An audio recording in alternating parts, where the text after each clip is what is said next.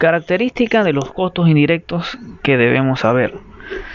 Los costos indirectos de una obra y los gastos generales son aquellos que no pueden imputarse directamente a unidades de obra específica y por ello no aparecen en los presupuestos porque no pueden entregarse.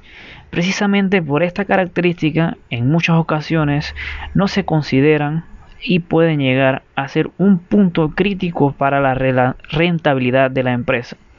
Este tipo de costes son la mano de obra indirecta, la cual se trata de personal que no interviene directamente en la ejecución del proyecto, pero sí realiza trabajos de venta, control, organización de empleados e incluso vigilancia. Son figuras como los ingenieros, el jefe de obra, los encargados, el personal administrativo o incluso los peones.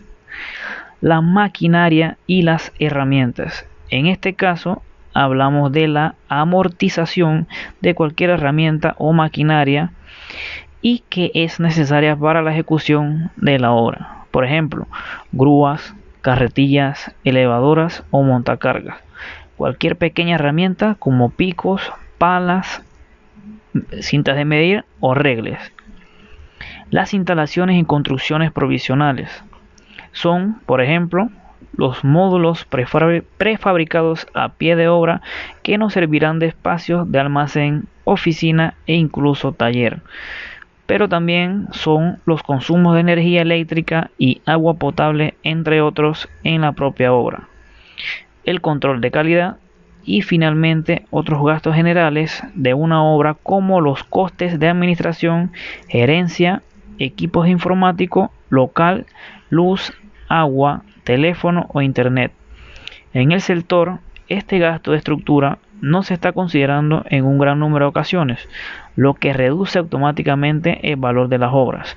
Si la suma de los costos directos no contempla este sobrecosto, se estará infravalorando el valor del proyecto e incurriremos en gastos.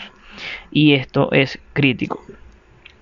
Los procedimientos recomendados de imputación de costos indirectos son, en este sentido, deben ofrecerse dos recomendaciones básicas. La primera que está relacionada con el proceso de presupuestación como indicábamos en la parte inicial del artículo. A los costos directos deben añadirse entre un 10 y un 18% del valor que permita cubrir los gastos de estructura.